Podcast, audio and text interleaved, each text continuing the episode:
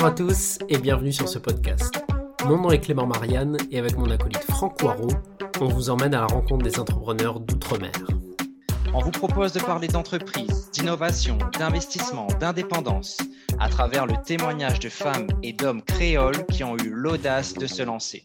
Nous échangerons avec eux sur leur parcours, leurs succès, mais aussi leurs erreurs, leurs échecs et de la particularité d'entreprendre dans les DOM. Allez, c'est parti, on vous emmène avec nous. Dans cet épisode, nous allons à la rencontre de Julien Collet. Julien, c'est l'histoire d'un entrepreneur qui a toujours eu envie d'aller de l'avant malgré les revers et les difficultés. En 2012, après ses études, il tente un premier retour à La Réunion. Son projet entrepreneurial de l'époque est détruit en 45 secondes. Dix ans plus tard, il fonde une start-up qui est incubée à Y Combinator, le plus grand incubateur des startups aux États-Unis, et lève des centaines de milliers d'euros. Il nous explique dans ce podcast comment il en est arrivé ici, nous raconte son parcours, ses apprentissages et nous parle de son nouveau projet et de son retour à La Réunion. Salut Julien, comment vas-tu? Salut, bah, ça va très bien et toi? Bah écoute, euh, ça va, merci d'avoir accepté euh, notre invitation. Bah de rien, avec plaisir. On va apprendre à te connaître et en apprendre un peu plus sur ton parcours. Ça marche. Merci beaucoup de nous retrouver sur ce deuxième, euh, deuxième épisode. Ravi de t'avoir. Et donc, pour que les auditeurs puissent mieux te connaître, on va tout de suite sauter dans le plat. Euh, et en parlant de plat, on va faire ton portrait, euh, ton portrait créole. Alors, on t'avait demandé de préparer trois petites choses. Alors, si tu étais un plat, qu'est-ce que tu serais? Hmm. du coup, ça va être le plat que j'aime aussi forcément beaucoup. Euh, ce sera le karizourite. Alors, pas le civezourit, je précise bien, mais le karizourite. Voilà. Donc, euh, pour ceux qui ne connaissent pas, c'est euh, le zourite, c'est du poulpe. Donc, voilà. Et, le bah, ça tient de la Réunion. Hein. Traduction pour ceux qui nous écoutent du côté des Antilles, c'est le fameux chatrou. Ok.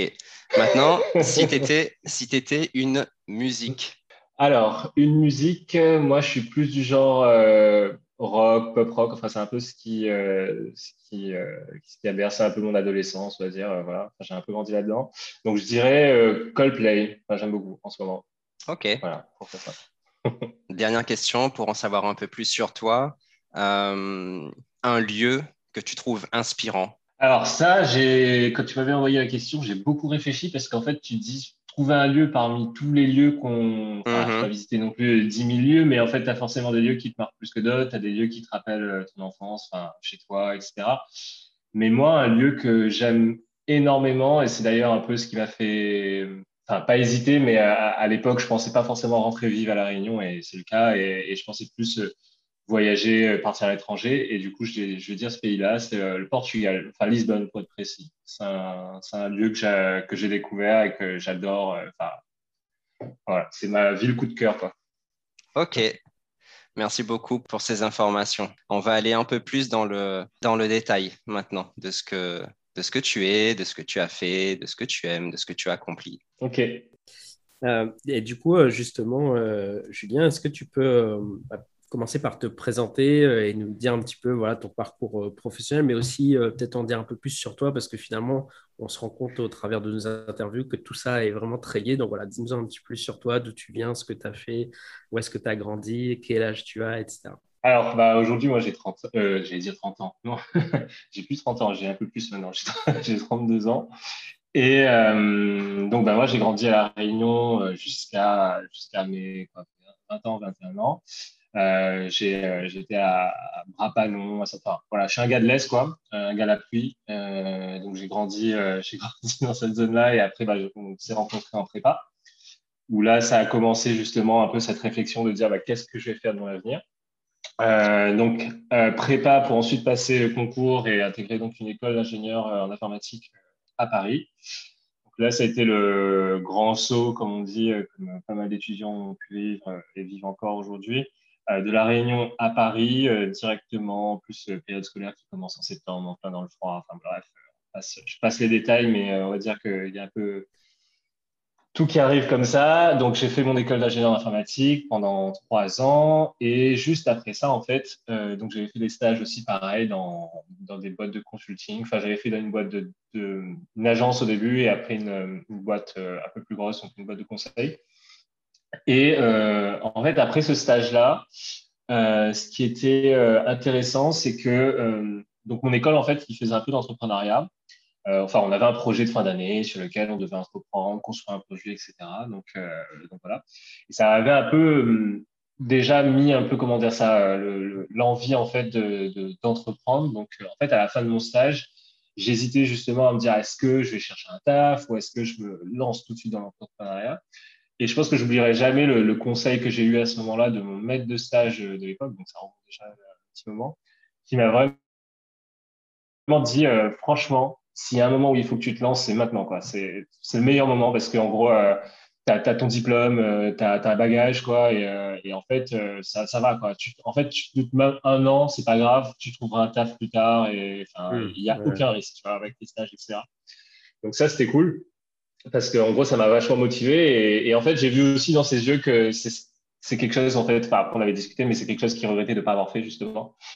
Et, euh, et, du coup, je me suis dit, bon, bah, allez, go. Donc, je suis rentré à La Réunion et euh, j'ai commencé à, voilà, à réfléchir à un projet sur lequel je voulais entreprendre. Et du coup, pendant un an, donc c'était vers 2013-2014, où euh, j'ai essayé de monter une boîte qui s'appelait euh, Thing Offers. Donc, c'était pour faire du click and collect à La Réunion. Donc, dans l'idée, en fait, de dire, bah, il y a des villes en fait qui meurent petit à petit, qui perdent leur commerce parce que bah voilà, tu as des centres commerciaux qui poussent de partout et du coup les gens ne vont plus en ville et ils vont dans les centres commerciaux. Et ce qui est dommage parce qu'après tu as des villes comme euh, par exemple Saint-Benoît qui perd un peu tout son charme et qui euh, tu vois des magasins qui ferment euh, petit à petit. Donc l'idée c'était vraiment de de se dire bah, comment ramener les gens en ville. Donc tu pouvais commander des articles sur, sur, un site et venir les chercher en magasin le principe du click and collect. Et euh, voilà, donc j'avais commencé à faire ça. Et euh, ce qui était cool, c'est que ça a été l'année où j'ai fait, je pense, les plus grosses conneries. Enfin, franchement, c'était trop bien. Enfin, on disait euh, Jérôme aussi dans, son, le podcast, mais en fait, les erreurs, c'est enfin, le meilleur conseiller, en fait. Et, et du coup, bah voilà, j'ai fait, euh, j'ai fait tous les erreurs. Donc, euh, ce qu'on m'a un peu enseigné à l'école, hein, c'est dire ouais, vas-y, fais un gros doc spécifique des enfin, techniques, fonctionnelles, de tout ce que tu vas faire, de toutes les fonctionnalités de ton outil. Évidemment, comme si tu avais la solution parfaite. Et euh, voilà. Et après, comme si la magie arrivait. Voilà. Donc, tu te rends compte que ça marche pas trop comme ça. tu te confrontes déjà à l'environnement, surtout la Réunion à l'époque. Enfin, à l'époque, ça remonte pas à 40 ans, mais en 2014 encore, bah, Internet, en fait, ça faisait peur aux gens, enfin surtout aux commerçants, parce qu'en gros, euh, Amazon, Amazon, pour eux, dans leur esprit, c'était euh, ah non non, euh, Amazon a tué mon commerce, donc en gros, toi qui veux faire Internet, donc Amazon égale Internet, donc Internet égale va tuer mon commerce. Et là, tu fais bon. Ok, tu tombes sur des gens où tu dis voilà, j'aimerais référencer vos articles pour pouvoir ensuite mettre à disposition aux gens. et en gros, la personne te dit mais vous allez faire comment en fait? Parce que moi, il euh, n'y a aucun truc informatisé en fait. Je dis, bah, c'est-à-dire, vous n'avez pas un système d'information, comment vous, je sais pas, comment vous facturez, comment vous enregistrez les produits qui arrivent chez vous. Tiens, bah, on fait tout à la main. Enfin, dès qu'il y a quelqu'un qui achète un produit, on raye dans une liste et on dit achat un article. Je fais, ah ouais, je suis quand même, ça fait du taf quoi. Donc en fait, je me suis rendu compte qu'il y avait déjà un premier problème à la réunion qui était de dire bah, est-ce qu'une personne est présente ou pas sur Internet? Donc, On repartait vraiment de, loin. Donc, j'avais commencé à faire euh, ce qui s'appelait les magasins, la Réunion.re, je pense, comme ça, où c'était une carte qui géolocalisait plein de magasins. Enfin, bref. Et donc là, il y avait un, enjeu qui était différent. Donc, les gens commençaient à, s'inscrire. Bon, c'était pas payant, c'était rien. Donc, ça facilitait les choses. Mais bon, dans tout ça, il y a un an qui est passé. Euh, je cherche un cofondateur Pareil, je trouvais pas. Je pense que je n'étais pas très bon en pitch. Euh, je vendais pas trop bien le truc. Je vendais surtout mes galères et du coup, ça faisait peur aussi aux gens, je pense, plutôt de les faire rêver. Donc, j'ai pas trouvé de cofondateur et, euh, et surtout que les gens que je discutais avec, franchement, à, à Réunion, en fait, ce qui est dommage à ce moment-là, ce que moi j'ai appris, c'est que c'est assez rude quand même des fois. C'est-à-dire qu'on tombe sur des personnes qui, euh, qui vont vraiment, vraiment te décourager. Quoi. Enfin, moi, enfin, je pourrais raconter peut-être une petite anecdote, enfin, je profite du, podcast, mais euh, euh, quand j'avais fait une présentation, euh, je suis allé voir, en fait, je vais pas forcément nommer les gens, mais je suis allé voir, en fait, une boîte, justement, de, où une pote à moi, enfin, l'ancienne pote à moi, justement, travaillait là-bas.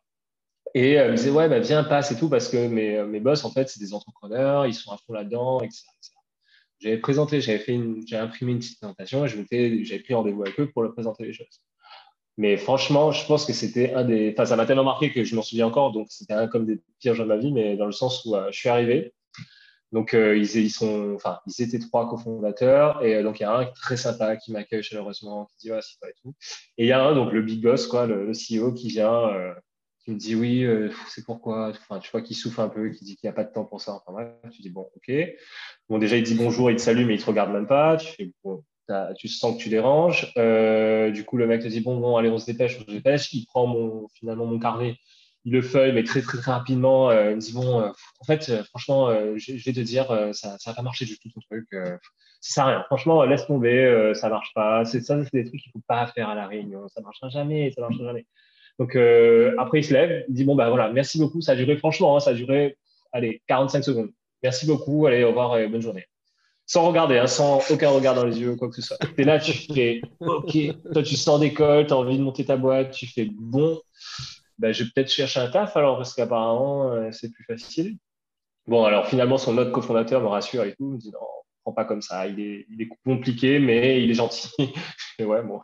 Mais bon, bref, moi, ça m'a pas découragé plus que ça, euh, dans le sens où après j'ai fait un startup week-end, c'était cool, euh, j'ai appris des trucs, j'ai rencontré des gens, j'ai rencontré des personnes qui sont plus ouvertes en tout cas. mais voilà, mais donc comme je disais, un an est passé et, et moi j'avais besoin aussi de mon indépendance parce que je vivais chez, chez mes parents en ce moment-là. Et à un moment donné, bon, bah, même financièrement et tout, euh, je sais pas, j'avais besoin d'être autonome là-dessus. Je me suis dit, bon, j'ai dépensé un peu le quota d'énergie que je m'étais donné. Euh. Peut-être que le mieux, c'est d'aller rejoindre justement une startup et d'apprendre en fait d'eux et on verra après ce qui se passe. Quoi. Donc, euh, donc à ce moment-là, en fait, bah, je suis retourné à Paris. Enfin, j'ai postulé en étant à la Réunion pour une boîte qui était à Paris on avait fait les entretiens à distance euh, et du coup, il m'avait dit oui avant que j'arrive à Paris. Donc ça, c'était vraiment cool parce qu'en fait, compte, j'avais un taf avant même de m'installer à Paris. Donc, euh, il m'avait aidé justement sur en termes de, documents pour que je trouve un appart rapidement, etc. Ça, c'était mmh, mmh. vraiment cool. Euh, après, je partais pas, je veux dire, en étant aveugle, comme j'avais fait mes études à Paris, c'était facile de revenir en fait, va dire, dans le moule dans lequel j'étais. Et Julien, pendant que tu tends cette perche-là, ça, fait un moment que je voulais te reposer la question. J'aimerais juste qu'on revienne un tout petit peu en avant. C'est pourquoi toi, tu as fait des études euh, bah, d'ingénieur en informatique? Qu'est-ce qui t'a fait aller là-dedans? Euh, et, finalement, est-ce que euh, ça n'a pas joué un peu dans, ce premier choix d'expérience Parce que tu dis c'est là que tu as trouvé ton stage. J'aimerais bien que tu nous en dises un petit peu plus par rapport à tout ça. Ouais, bien sûr. Bah, en fait, alors, ça va paraître peut-être, alors c'est peut-être moi aussi qui me suis construit euh, cette réalité-là, mais en tout cas, moi, je me rappelle que euh, fin collège, en fait, euh, j'ai un, beau cousin, vraiment des anecdotes comme ça, mais un beau cousin, en fait, qui est venu en, vacances en France et il était tout le temps avec son PC, en fait. On. Et du coup, un jour, moi, voilà, je suis au collège, j'ai dit, mais tu fais quoi, en fait? Tu vois, enfin, voilà, tu fais quoi? Et il me dit, bah, je suis ingénieur d'informatique. Et du coup, je vois ce qu'il fait et je me dis, waouh, enfin, en gros, je vois le, le, fait qu'il code, le fait que c'est visuel, le fait qu'il transforme des trucs. Je me dis, mais c'est impressionnant ce que tu fais. Et il me dit, ouais, ouais, bah, c'est cool, voilà. Et donc, moi qui suis euh, à cette époque-là en plus, comme tu connais très bien aussi, Clément, c'est que, tu vois, l'ordi se développe de plus en plus. Tu vois, on commence à télécharger des choses, on commence à passer plus de temps sur ordi, MSN, quoi que ce soit, mais en tout cas, on passe plus de temps sur, sur ça que peut-être les jeux vidéo ou autre. Et, euh, et du coup, en fait, bah, j'avais ce petit, euh, voilà, c'était le, truc qui m'inspirait le plus comme taf, en fait. C'était de me dire, euh, bah, je, fais, je, je, fais de l'informatique. Et quand je suis arrivé au lycée, en fait, il y avait une option qui s'appelait sciences de l'ingénieur, donc SI, enfin, même easy initiation sur l'ingénieur. Et du coup, j'ai commencé à faire ça. Et pareil, en fait, j'ai rebaigné en fait dans l'informatique avec des outils comme SolidWorks ou bref, plein d'outils qui te permettaient de faire des trucs de ouf via un PC. Et du coup, je me suis dit, bon, bah, vas-y, je vais continuer là-dedans. Et voilà. Et du coup, je suis arrivé en prépa et, euh, j'ai, voilà, j'étais persuadé. En fait, après, un autre conseil que j'ai eu, ça, je garde toujours ce petit conseil en tête et ça fait la diff. C'est mon prof de maths quand j'ai passé euh, donc euh, mon bac et que je faisais les vœux là. Il m'a dit qu'est-ce que tu veux faire plus tard? J'ai dit bah franchement ingénieur informatique. Il m'a dit bah ok, la voie la plus facile, enfin la plus facile, la plus courte on va dire. Il me dit c'est intègre une école d'ingénieur. J'ai fait ok. J'ai dit mais il faut aller en prépa tout ça et comme d'hab c'est c'est dur ça non Apparemment, les gens ils souffrent euh, beaucoup là-bas. Euh, est-ce faut pas que j'aille à la fac? Il me dit bah, franchement, tu peux faire la fac. Tu peux faire la fac, mais euh, en gros, avec une école d'ingénieur, tu es assuré d'être ingénieur informatique. Enfin, c'est la voie la plus courte, la plus dure, mais la plus courte. J'ai suivi son conseil. Et quand je suis arrivé en prépa, en fait, je me suis dit, franchement, je n'étais pas le meilleur, clairement, et c'était pas ce que je, enfin, pas ce que je cherchais. C'est facile à dire, mais enfin, c'était voilà, dur et il fallait, fallait bosser, quoi. Donc, c'était pas forcément dans mon tempérament aussi d'être, d'être bon élève et voilà. Mais donc, je faisais le, minimum, on va dire, pour assurer, pour euh, assurer, euh, voilà, pour pas qu'il y ait trop de dégâts. Et en gros, bah, eu, je me suis dit que je trouverais forcément une école d'ingénieur qui veut de moi, euh, en informatique en tout cas. surtout que c'était pas forcément les écoles les plus prestigieuses dans le sens où, les petites écoles d'informatique comme, enfin, c'est prestigieux, mais le, comment dire ça, le coût d'entrée, il n'est pas élevé en fait. C'est-à-dire que, contrairement pardon à l'ENSAM ou à Polytechnique, etc., il y avait, rien à voir. Quoi. Donc, finalement, j'ai intégré les frais. Et euh, voilà. Et les frais, en fait, ce qui était vraiment cool, donc après aussi c'est une question de chance hein, finalement, c'est que les frais, ce qui était cool, c'est que c'était pluridisciplinaire en fait. C'est-à-dire que c'était pas comme Epitech, mmh. c'est-à-dire orienté full informatique. Euh, moi, j'avais des cours de finance, j'avais des cours de droit, j'avais des cours euh, voilà de sciences de l'information. En fait, c'est vraiment cool parce que tu as un bagage. Alors même si tu ressors de l'école, tu dis ouais, mais en fait, c'est écrit sur ton diplôme ingénieur informatique logiciel, tu dis ouais, enfin bon, tu sais écrire une petite ligne de code, mais c'est pas non plus euh, la folie, tu vois. Tu dis, euh, c'est un peu l'arnaque le truc, tu vois. Mais bon, finalement, tu sais qu'avec la pratique après, avec ton stage et tout, c'est là où c'est exponentiel, quoi. Mais en fait, ton bagage que tu as, c'est ça que j'ai plus aimé avec mon école d'ingénieur, c'est que le, ça t'offre en fait euh, une ouverture sur beaucoup de choses. En fait. Sachant qu'après, ah, et c'est peut-être ça aussi qui aide à l'entrepreneuriat, tu vois, comme tu disais, c'est que ça te donne des pistes, tu vois. Ça te dit, tu vois, moi par exemple, j'ai toujours retenu cette idée que mon prof de droit en école d'ingénieur, il a toujours dit, euh, il a toujours écrit sur un tableau une idée, ça vaut rien du tout. Tu vois, il a dit ça en droit, euh, prenez-le vraiment parce que voilà, il y a des gens qui créer des choses. Et bah, d'ailleurs, le Open Classroom, le site du zéro, tout ça, enfin, c'est des mecs qui viennent de l'effray. Donc, ils sont un peu ce, cet état d'esprit-là. Et c'était pour dire à quel point, bah, voilà, quand tu as une idée, en fait, ça suffit pas, il faut, aller plus loin, il faut exécuter, il faut travailler, etc. Mmh. C'est ça qui m'a un peu amené, euh, qui un peu amené à ça. Ok, hyper, euh, hyper intéressant. Donc là, du coup, euh, tu, tu, tu, finis ton école, tu fais ton stage, tu prends cette année où finalement tu, sur un conseil et tu te dis, ok, je, vais, je vais tester des choses. Et, et, là arrive cette phase de, de transition. Alors, sans peut-être rentrer dans un premier temps dans le détail, puisqu'on va revenir un peu sur chacun des points, mais est-ce que tu peux nous dire, du coup, tu vois juste les intitulés un peu de ce que tu vas faire et qui nous amène jusqu'à maintenant en 2022. Et après, on reviendra du coup en détail sur, ouais, bien sûr. Les, euh, ton bah, en gros, pour faire très simple, euh, été développeur web full stack euh, quand je suis rejoint la startup après. Donc ça, j'ai fait pendant, enfin, de toute façon, en tout cas, tout bêta, c'est à peu près en 3-4 ans. Enfin, voilà. Donc ça, c'était développeur web full stack. Donc dans une boîte, c'est pas clic rendez-vous. ensuite, j'ai quitté cette boîte-là pour rejoindre un, un, ami donc euh, chez Octo Technologies où, euh, là euh, j'étais j'avais deux, deux, casquettes. Donc on montait un projet en, enfin, intrapreneur donc à, l'intérieur de cette boîte là donc sur les freelances. Donc donc on montait voilà on était porteur de ce projet là et à côté j'étais pareil tech développeur au départ. Et je suis monté tech lead. Enfin en tout cas je faisais en gros le, le mi-temps sur sur en étant consultant. Quoi. Donc, euh, donc voilà, j'ai fait ça pareil pendant 3-4 ans, enfin 3 ans même. Et après, euh, petite coupure, enfin petite coupure de quelques mois, mais après j'ai rejoint justement Conto, euh, où là pareil, je suis resté 3 ans, et là j'ai rejoint Conto en tant que growth hacker au début. Donc pour dire ce que c'était concrètement, c'est que j'étais développeur mais dans l'équipe marketing. Donc voilà, il, il comme moi, ils croyaient que, enfin, ils avaient cette conviction que c'était quelque chose qui allait apporter de la valeur. Et ensuite, on avait fait évoluer le poste et je suis devenu growth engineer. Et après, euh, bah, j'ai construit mon équipe. Euh, du coup, je suis lead growth engineer, enfin, en gros, euh, chef de, projet sur ce, sur ce sujet-là. Et, et, voilà. Et après Conto, donc voilà, j'ai quitté Conto et avec des anciens de chez Conto, on a monté une boîte qui s'appelle Lago. voilà. Donc j'étais cofondateur de cette boîte-là pendant dix mois à peu près.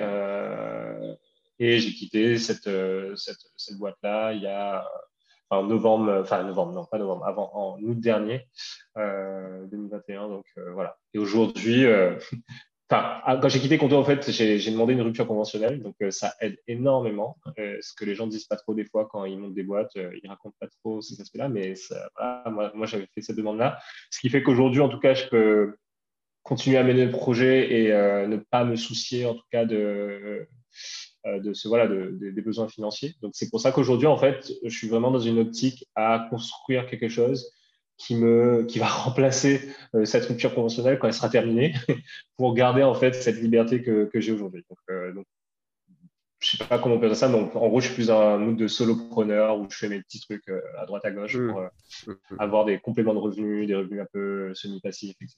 Alors merci pour ce, pour ce partage hein, qui, est, riche. En préparant ton, interview, Julien, avec Clément, on a commencé à lister un peu toutes les, toutes les boîtes dans lesquelles tu as travaillé, euh, tous les projets aussi euh, sur lesquels tu as, travaillé.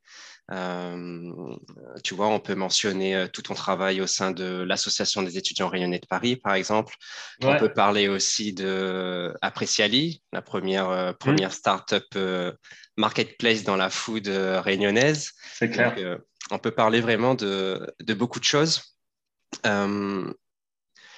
Moi, il y avait une question qu'on se posait avec Clément. Donc, tu as parlé de, de, de, ce module sur l'entrepreneuriat que tu as, as, suivi à l'école, euh, de cette première expérience à La Réunion qui finalement aboutit à, en tout cas, à l'échec du projet. Donc, on se posait mhm. la question de savoir, euh, euh, c'était quoi la, la, la transition qu'il y avait eu peut-être entre, tu vois, est-ce qu'il y a un moment clé qui t'a donné envie de te lancer dans l'entrepreneuriat? Et au-delà de ce moment clé, qu'est-ce qui fait, euh, après ta première expérience à La Réunion, euh, de te dire, tu vas aller euh, travailler comme salarié dans une startup, tu l'as dit toi-même, pour comprendre comment ça marche. Est-ce que mhm. tu avais déjà l'idée à cette époque-là de te dire que tu allais monter après, prendre de l'expérience pour monter après, remonter une autre boîte, etc. Alors, pour le lancement dans l'entrepreneuriat, je pense que c'est vraiment le fait de dire, bah, je, pense que c'est très lié à, ce côté informatique, en fait. C'est-à-dire qu'à un moment donné, en fait, quand tu vois que tu as dans les mains la possibilité de créer des choses euh, sur le web, sans, sans trop de barrières, en fait, c'est ça que a amené le web, hein, ça enlève les barrières finalement. Bah, en gros, tu te dis, tu as envie de cette liberté, en fait, tu as envie de connaître le truc, tu as envie de te lancer, tu vois en plus des gens qui se lancent, tu, tu vois, ça, ça, ça en fait, c'est c'est les gens aussi qui t'entourent, qui t'entraînent forcément, qui t'influencent en fait dans tout ça. Et comme en fait il y a, un peu ce côté euh, zone de confort dans le sens où tu retournes à la réunion, il y a tes parents, euh, ça tu vas prends pas un risque énorme en fait. Tu viens de finir tes études, euh, tu vois, il y a des gens qui prennent un congé sabbatique pour voyager pendant un an. Bah toi, tu te dis, bah je prends un, an pour monter ma boîte. Et du coup, du coup, je me suis dit, c'était du coup le, c'était facile de se lancer. Enfin, je, parle vraiment pour moi, mais je, me dis que c'était facile de se lancer par rapport au fait qu'il y avait l'informatique que je commençais à maîtriser et que ça me permettait de me lancer encore plus et, euh, ce côté confort de retour à la Réunion. Donc, euh, donc il y a ça. Et après, pour euh, le, comeback en tant que salarié, bah, c'est surtout, comme je disais, c'est l'indépendance financière. C'est-à-dire qu'à un moment donné, en fait, tu craques. C'est-à-dire que tu vois que ton truc, il marche pas, qu'il y a des gens qui payent pas, que tu trouves pas de cofondateur. En fait, tu, tu cumules tellement de choses et que tu, il y a un truc que tu, que tu cumules pas, c'est l'argent tous les mois, quoi. Et, euh, et, en gros, à un moment donné, tu te dis, euh, ouais, moi, en fait, moi, je j'aime être indépendant dans ce que je fais, j'aime galérer tout seul, et, euh, et c'était important pour moi de, de, dire à mes parents à un moment donné, non, non, mais stop, arrêtez de m'aider, et je vais me débrouiller, quoi. Donc, je vais, de l'argent, je vais, je vais apprendre d'autres personnes, je vais à Paris, et surtout une question peut-être aussi de mentalité, tu vois. C'est-à-dire que j'étais un peu sonné aussi par la mentalité de certaines personnes, pas tout le monde, mais certaines personnes à Réunion qui mettaient des bâtons dans les roues. Je me suis dit, franchement, je suis, je suis à bout, tu vois, de, enfin, je suis à bout, je n'étais pas par terre non plus, mais j'étais fatigué, en fait, de ça, et je me suis dit, euh, peut-être le meilleur écosystème pour moi, c'était Paris, quoi. Donc, euh, voilà, et ça me permettrait de me développer plus facilement, plus, enfin, voilà, je parlerais le même langage qu'à d'autres personnes, et du coup, ça, aurait été cool, et c'est vrai, en fait, ça, ça, ça a joué énormément là-dessus. Dans le, dans le premier épisode, on avait interviewé euh, Jérôme qui nous parlait aussi de cette, euh, de cette dissonance qu'il peut avoir entre euh, bah, quelqu'un qui finalement se, se forme directement ou indirectement avec le contenu qui, qui émerge de cet écosystème parisien et qui cherche après à l'appliquer bah, dans des territoires comme, comme La Réunion ou comme les Antilles où il y a effectivement un décalage un décalage qui n'est pas que subtil entre euh, bah, les modes de consommation, les usages, euh, le, le, rapport aussi au digital. Et euh, effectivement, ça peut être assez, ça peut être assez déstabilisant. donc, tu disais, je trouve que tu as, as, un discours qui est, qui est très transparent et qui est très franc. qui casse un peu, comme tu disais, des, des idées autour de l'entrepreneuriat où on voit des gens lancer des projets qui génèrent pas de, de, cash au début et on se demande comment est-ce que c'est possible, on se dit est-ce qu'il y a un secret derrière, etc. Il y a un truc qui est intéressant quand on lance une entreprise, c'est euh, toujours cette, euh, euh, ce côté où il faut être, faut être focus sur le projet, il faut continuer, il faut continuer. Et puis, il y a un moment donné où il faut aussi bah, être rattrapé par, par la réalité des choses, ou à un moment donné, quand, quand ça ne marche pas, et eh ben, ça ne marche pas. Hmm. Du coup, avec Clément, on sait que toi, tu es très adepte de du coup, cette démarche de Lean Startup, euh, avancer pas à pas, lever les hypothèses. Et euh, je trouve que c'est euh, quand on regarde ton, parcours, on peut relister. Hein. alors, tu vois, tu parlais de Fingofers en 2013, où ton projet est détruit en 45 secondes. Et mhm. on arrive après en 2021, donc ça fait quoi? Ça fait 8, 8, 9 ans plus tard. Tu montes une startup qui est incubée à Y Combinator, le plus, gros incubateur de start-up aux États-Unis. C'est juste euh, incroyable, en fait, comme, euh, comme mm. parcours sur une échelle de temps très, très courte.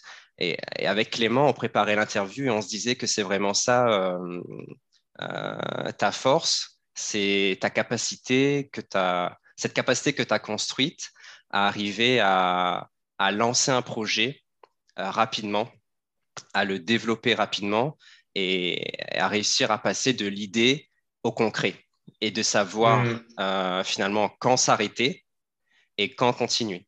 Du coup, on aimerait beaucoup avoir ton, ton, ton retour sur la base bah, de tes expériences qu'on peut rappeler. Donc, euh, premier projet entrepreneurial Fingofers à La Réunion, euh, beaucoup de projets de side project dans l'associatif, l'expérience salariée avec Click Rendez-vous, euh, ton, ton, ton, expérience chez Octo, mhm. euh, avec en parallèle le projet Appreciali, ensuite l'expérience Conto, pour finir par Lago, plus d'autres choses que tu fais, que tu as fait, d'autres choses que tu fais en ce moment. Donc, sur la base de toutes ces expériences, euh, mhm. c'est quoi pour toi voilà, les clés pour lancer, développer un projet et de savoir un peu à chaque étape clé, c'est quoi le go, no go? Est-ce que je continue? Est-ce hmm. que je m'arrête? Comment? Hmm. euh, Alors, honnêtement, après, tu vois, en, voilà, en 10 ans d'expérience, de, là, les choses ont vachement évolué. Enfin, mine tu vois, par exemple, sur ces quatre derniers mois encore, j'ai, mmh.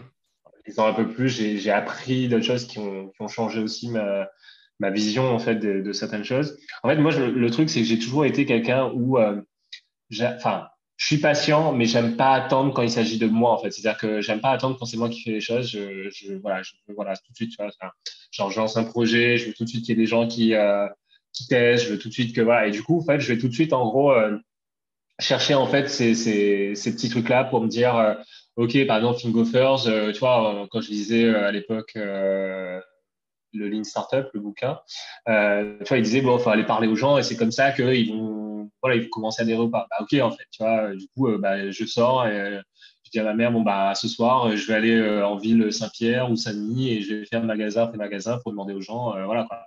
Et en gros, ça, c'est ma, enfin, je sais pas si c'est une faculté, mais en tout cas, j'ai besoin de sentir que ça traîne pas quand c'est moi qui fais les choses.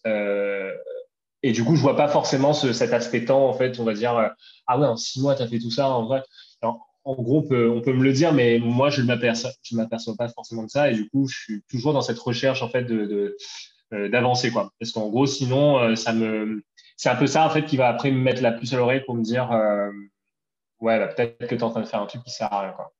Donc, donc tu vois, Fingofers, bah, à force de voir les gens qui, et c'est ça qui m'a permis de découvrir que les gens avaient peur d'Internet, que c'était très, très difficile d'arriver sur, là. qu'à un moment donné, tu, commences à comprendre, en fait, le, le véritable problème. Et, euh, et c'est ça qui te, qui te permet de te dire, bah, en fait, c'est là, c'est là déjà où tu as un premier panneau qui te dit, OK, est-ce que tu veux aller fouiller ce plus gros problème ou est-ce que tu veux sortir de, de, de cet engrenage là Et c'est un peu ce que j'ai vécu aussi, par exemple, tu vois, avec euh, Appreciali, par exemple, que tu connais très bien parce que un projet qu'on a, on a mené ensemble. Mmh. Mais Appreciali, c'était arrivé à un moment où, euh, ou pareil, à chaque fois, on, a, on était tombé sur euh, des, panneaux, tu vois, en disant on lance un peu notre truc, euh, on fait nous-mêmes les plats, bim, premier panneau, bon, la bouffe n'est pas terrible, on ne s'est pas livré, etc. qu'est-ce qu'on fait en fait? Est-ce qu'on s'arrête là? Est-ce qu'on va plus loin? Bon, il y a une option. Ok, on va explorer l'option. On va explorer l'option. On va permettre à d'autres personnes de faire manger, de livrer eux-mêmes, etc. C'est pas mal, ça ne demande pas d'effort. Et là, boum, à un moment donné, tu retombes sur un panneau qui te dit, bon, bah, comme on s'était un peu toujours dit, de dire, bah, on met pas notre vie privée, euh, tu vois, euh, en, risque par rapport à cette boîte-là. Et ça tombe sur une période de food tech où il y a des grosses, il y a des, des, boîtes qui lèvent des fonds, tu vois que ça tire les prix vers le bas. En fait, je comprends que c'est un projet qui te demande de, euh, est-ce que tu es chaud pour aller vraiment aller lever des fonds, aller te transpirer le truc, aller galérer face à des grosses boîtes, etc. Ou est-ce que tu, voilà, tu sors du truc, quoi. Et, en fait, c'est un peu ça, moi, mon. que c'est un peu ça que j'ai eu, tu vois, euh, au fil de l'eau. Et, euh, mais en même temps, tu vois, je trouve aujourd'hui, en tout cas, que je peux pas dire que c'est bien ou c'est pas bien, en fait. Enfin, je sais pas, enfin, je pourrais, je pourrais pas juger, mais en tout cas, c'est là aussi où tu vois, je pense, euh, la réussite dans, dans des projets qui sont euh, qui, qui marquent vraiment le coup, tu vois. Enfin, je prends par exemple un, projet un peu dans le sens là parce que je, je, connais un peu les mecs qui, voilà, mais le, le la boîte Captain Train qui est devenue Trendline, voilà, qui était lancée, et ben, tu vois, ces mecs-là, en fait, quand tu lis leur histoire, bah voilà, ils ont eu plein de panneaux comme ça qui ont dit, bah, est-ce que tu veux sauter la barrière qui est très très haute là, ou est-ce que tu veux abandonner? Et ces mecs-là, ils ont continué, ils ont continué, ils ont continué, et ils ont fait quelque chose de remarquable.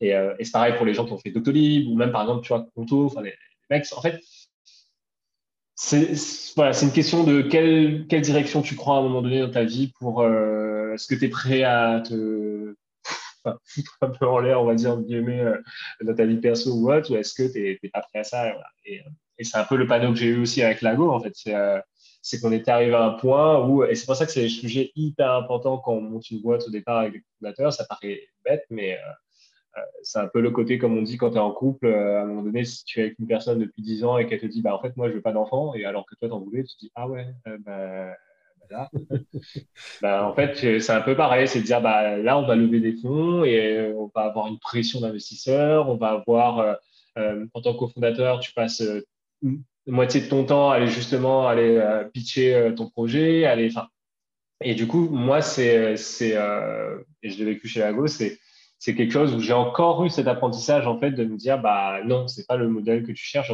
parce que tu l'as toujours fui depuis depuis dix ans en fait c'est à dire que quand ça arrive à à bout du projet, bah, tu te poses la question et tu, te rebraques. Donc, euh, et voilà. Et du coup, le fait d'être revenu à la réunion, c'est aussi pour moi, en fait, de partir sur. Euh, en fait, là, ce que j'ai vraiment envie, c'est de me dire, je me lance dans un truc et, et je vais jusqu'au bout. C'est-à-dire que chaque panneau que je rencontre qui me dit, il y a ces difficultés-là, bah, je choisis pas le chemin, on va dire, qui facilite les choses pour euh, me baquer autrement, mais enfin, qui me permet de, de, de, changer de direction sur un truc peut-être plus simple. Mais là, je me dis, non, non, vas-y, vas-y, vas-y en, prend la direction la plus, la plus difficile, quoi. Sans non plus, en fait, tu vois, en étant, en fait, en, en dessinant le modèle qui me convient, en fait. C'est ça aussi qui est important. C'est-à-dire que mm-hmm. je sais qu'aujourd'hui, avec la gauche, ça a vraiment validé ça. C'est que je sais qu'aujourd'hui, je ne veux pas euh, entreprendre pour aller euh, lever des fonds, euh, pitcher ma boîte auprès des investisseurs aux États-Unis ou autre. Alors, je dis ça, peut-être que ça arrive un jour, je me dirais, ah, la merde. Mais en tout cas, je ne sais pas ce que je recherche, en fait, parce que ça, parce que c'est des moments qui sont qui te prennent sur ton mental, sur, ta, enfin, sur ton énergie, qui te bouffent énormément. Te franchement, je l'ai vécu et je peux, je peux témoigner du fait que ça te bouffe énormément en fait. Et il faut être prêt en fait. Et c'est quelque chose où les gens se rendent pas forcément compte aussi quand ils se lancent. On se dit toujours mm. euh, ah ouais, il faut se lancer. le plus dur c'est de se lancer. Le plus ouais ouais. Enfin ok, mais en fait à un moment donné quand tu te lances, il y a l'après en fait. et l'après c'est bah ouais, il faut des fonds, il faut en fait il faut de l'argent, il faut faire du business en fait euh, faire du biz, c'est quoi?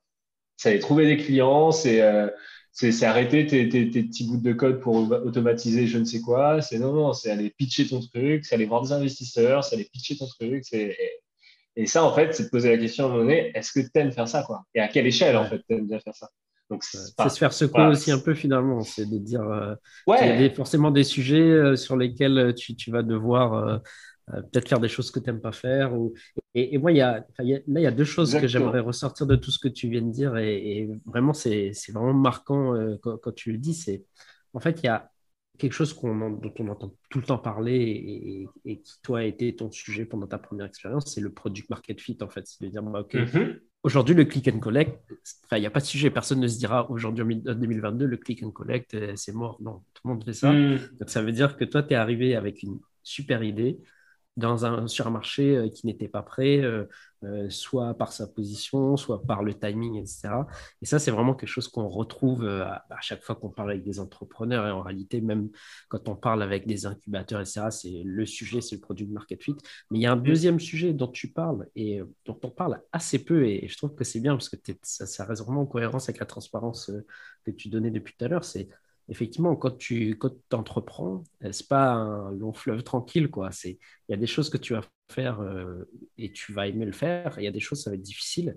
Et bien souvent, euh, quand, tu, quand tu commences à, te lancer dans des, dans des sujets de start-up, etc., parfois on te dit qu'il faut faire des tests sur est-ce que tu es prêt à entreprendre, ça. Et en fait, ça sonne très théorique parce que tu te dis mais pourquoi tu es en train de faire ce genre de choses? Et je trouve que tu l'illustres très bien. C'est-à-dire que mmh à un moment donné, pour passer ces difficultés-là, il faut que tu aies un, un, why euh, de dire bah, pourquoi tu es en train de faire ça, qui soit suffisamment fort pour dire tu vas, bah, tous ces drapeaux-là, comme tu disais, tu vas, les, tu vas les dépasser parce que ce que tu es en train d'essayer de faire, c'est plus grand que toi-même ou tu, vois, mmh. ça, sert peut-être quelque chose de plus, plus important que uniquement aller faire un pitch, et ça. Et, c'est ce que je retrouve euh, bien dans ce que mmh. tu es en train, de, en train de dire. Donc, c'est même pas finalement que tu as arrêté parce que tu es pas entrepreneur, parce que finalement tu y es encore. Mais c'est de ah dire, bah, il, faut, il faut trouver aussi bah, la chose qui, toi, te motive, parce que de toute façon, tu vas devoir faire des choses euh, mm. qui ne te plaisent pas, et, et, et c'est la vie de l'entrepreneuriat, et c'est la vie de manière générale. Mais, mais voilà, je, trouve que c'est vraiment intéressant, et tu l'illustres très, très, très bien, en fait. Non, mais je suis, je suis complètement d'accord et ça rejoint un peu un, autre truc, je pense qu'il faut prendre en compte, c'est ce qui rejoint ce que disait Jérôme dans un de ses podcasts sur euh, le fait de dire bah, la boîte dans laquelle il bossait à Paris, euh, ça n'a pas marché. Il y a des mecs qui sont lancés juste après à côté et ça fait, euh, enfin, ou presque en même temps, en tout cas, je me souviens plus, mais ça a cartonné, quoi. En fait, il y a une question aussi où il faut que les étoiles soient alignées, en fait. C'est ouf, hein, mais ça change tellement, tellement les choses. Enfin, je, avec Lago, enfin, juste pour, euh, pour en dire un peu plus là-dessus, mais genre, faut prendre en compte qu'on a fait Y Combinator en, en à peine 6-7 mois de lancement. Mais alors que sachant, sachant que, alors je prends aussi des stats derrière, sachant que euh, y a à peine, je crois, entre 20 et 30% des boîtes qui se, qui, enfin, qui, quand elles se lancent la première fois sur Y Combinator, enfin, qui postulent pour la première fois sur Y Combinator, qui passent le truc, en fait. C'est-à-dire que Y Combinator, en fait, ils prennent jamais au premier, presque prennent jamais au premier coup. Ils prennent quand tu reviens après, en fait, parce que la boîte est, est trop, c'est trop tôt, il n'y a pas de clients et du coup, ils peuvent pas vraiment travailler avec. Donc, on va ressentir ça un peu aussi. Mais tout ça pour dire quoi sur les étoiles qui sont alignées, c'est que mine de rien, pour pouvoir monter la Go, il a fallu qu'on euh, vive trois ans chez Conto un problème euh, qu'on a vécu avec vraiment une équipe euh, soudée, une équipe qui a, qui a un état d'esprit d'entrepreneur, c'est-à-dire que moi, ma boss, elle avait un état d'esprit entrepreneur, le mec avec qui je bossais qui était hyper bon, c'était un entrepreneur, il avait monté sa boîte, moi j'ai rejoint la boîte parce que voilà, j'avais aussi cet état d'esprit-là, donc on était, en fait, on était salariés mais en étant entrepreneur et on, on savait détecter des problèmes, en fait, des problèmes qui valent le coup. Et, euh, et, et, on s'était toujours dit un peu comme une blague au moment de, de Lago que, ah tiens, ce problème-là, là, franchement, vu le prix qu'on paye pour cet outil et qu'il est pourri, bah, si on doit lancer une boîte, c'est sur ce truc-là. Et on disait un peu comme une blague parce que l'outil n'était euh, pas top. Et finalement, quand on quitte un peu tout ça, pas tout le monde avait quitté Lago, mais euh, on, est là, on se dit, bon, bah, tiens, on va. Il y a, il y a mon ancienne boss du coup qui m'envoie un message, je me dit, bah, ça ne dit pas de monter une boîte sur ce sujet-là? Euh, ouais, bah, en fait, tu dis OK. Euh, elle, appelle l'autre, mon autre camarade, enfin mon autre pote, du coup, pareil, il est chaud. Et en fait, les étoiles s'alignent petit à petit. Pourquoi? Parce que moi, j'ai ma rupture conventionnelle. Elle, elle avait sa rupture conventionnelle. Mon pote, en fait, qui démissionne, il a sa rupture conventionnelle. Euh, ensuite, bah, du coup, on arrive à attirer deux autres personnes de chez Conto pour nous rejoindre, donc un freelance et une autre personne. Enfin, franchement, en deux mois, on était déjà six dans la boîte. Tu fais waouh, ok. Qu'est-ce qui se passe euh, ensuite, tu vois, le, CTO à la base, euh, il, finalement, il ne peut, euh, peut plus nous aider parce qu'il a d'autres priorités familiales, personnelles. On se dit, putain, on perd notre CTO qui était l'ancien VP Engineering de chez Conto. Tu dis, OK, qu'est-ce qui se passe? Lui, finalement, il nous met en relation avec un mec qui était l'ancien CTO d'une autre boîte. Ça match de ouf. Donc, en à peine moins d'un mois, on retrouve un autre CTO. Tu fais, mais quel tu vois, quelle boîte aujourd'hui, quand tu vois les boîtes qui galèrent, on dirait, je ne suis pas de CTO, donc euh, je ne me lance pas. Euh, tu, là, au moins d'un mois, on trouve une boîte. Ensuite, euh, finalement, les gens commencent à nous suivre, on arrive à lever des fonds très rapidement, on fait Y Combinator tout de suite derrière. Parce qu'en gros, on est chez Conto, donc les gens nous font confiance. Enfin voilà. Et en fait, tu vois, c'est aussi une question d'alignement d'étoiles qui nous a permis de nous hmm. lancer. Mais ça, enfin, pas, ça ne veut pas dire non plus que ta boîte réussit en fait. C'est ça qui est ouf, c'est qu'il y a un facteur chance, tout ça pour rejoindre aussi ce que disait Jérôme, donc pour revenir mais il y a un facteur chance en fait, comme tu disais, le temps, euh, le, product market fit, mais le product market fit, c'est quoi en fait? C'est quel problème en fait finalement? Enfin bref, c'est euh, un univers dans lequel il y a tellement de variables que euh, franchement, il faut que tu aies la patience justement pour te dire à un moment donné, tu as trouvé en fait comment manipuler l'équation pour que ça fasse ce que tu veux. Mais si tu n'as pas la patience de, ça, et si, enfin, bref, et soit en fait, tu te mets la pression pour avancer vite parce que tu n'as pas le temps, en fait. Tu n'as pas le temps et la question de temps, c'est une question de cash. Tu n'as pas le temps, tu n'as pas de cash, etc. Ta rupture conventionnelle, elle se termine ou autre.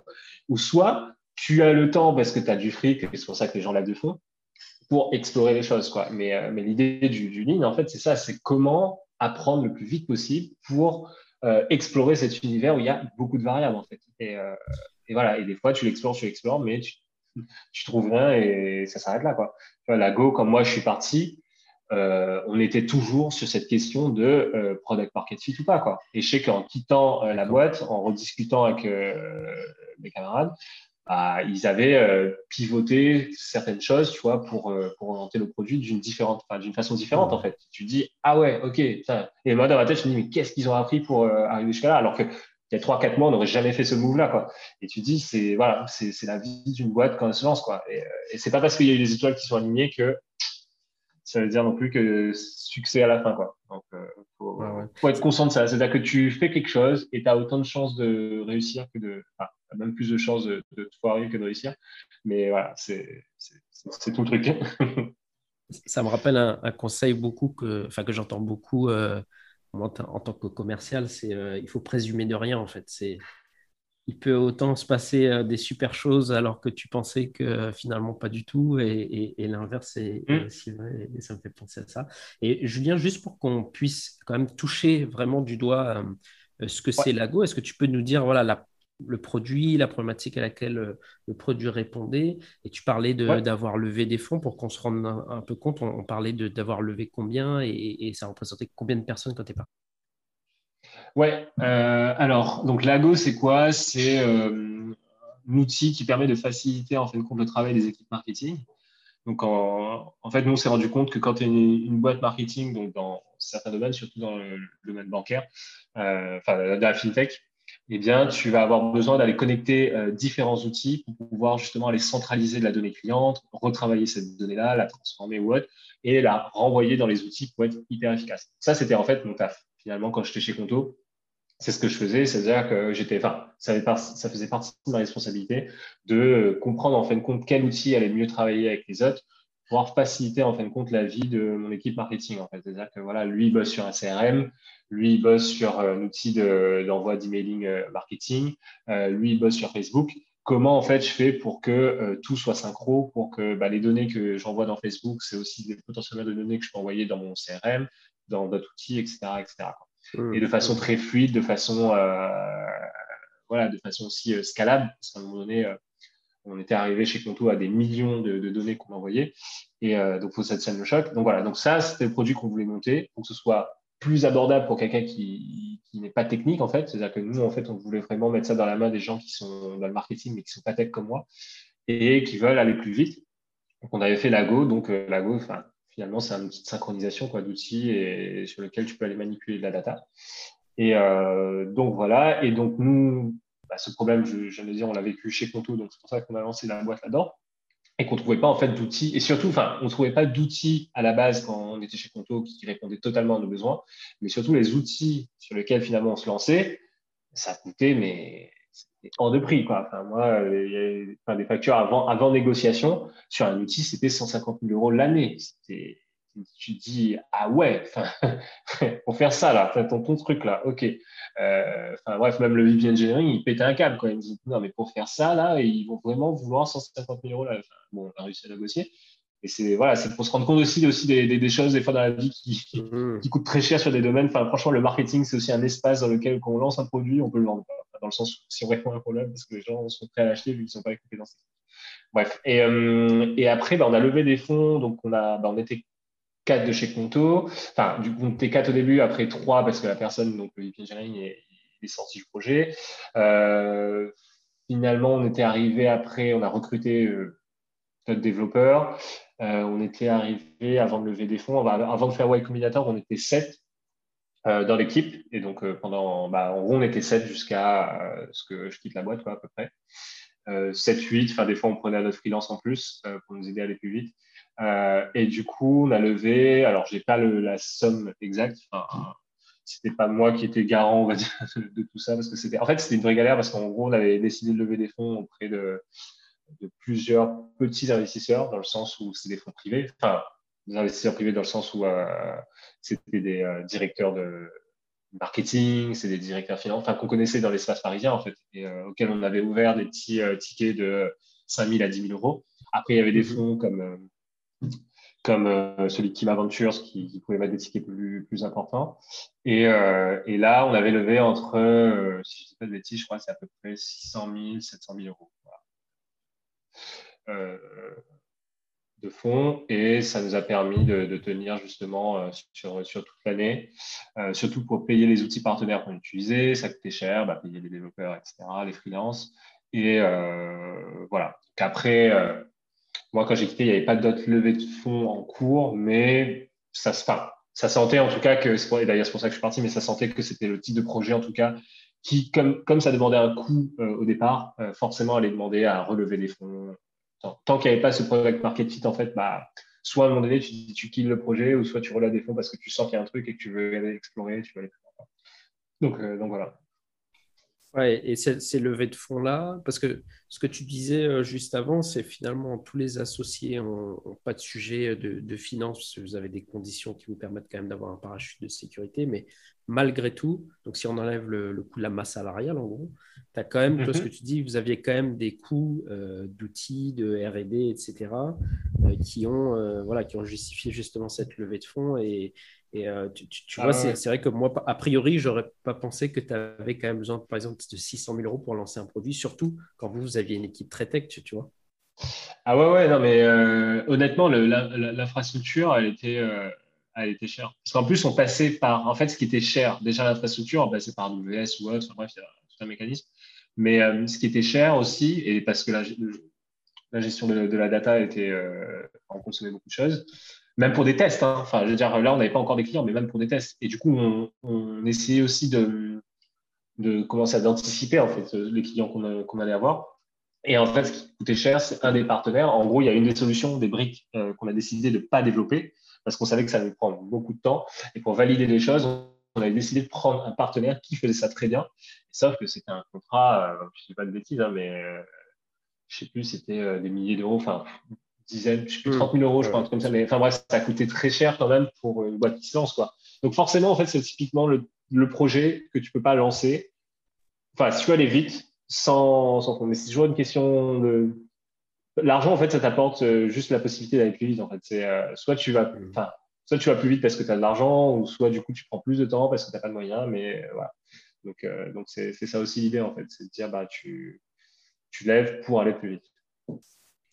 Moi, en, t'écoutant, euh, Julien, il y a une question que je me pose. Euh, finalement, cette incubation à Y Combinator, qu'est-ce qu'elle a apporté au projet? Et toi, en tant qu'entrepreneur, qu'est-ce que ça t'a t'a apporté? Est-ce que ça, a changé ta vision de l'entrepreneuriat? Est-ce que concrètement, il y, a, des nouvelles choses que tu as apprises? Est-ce que tu peux nous en dire plus?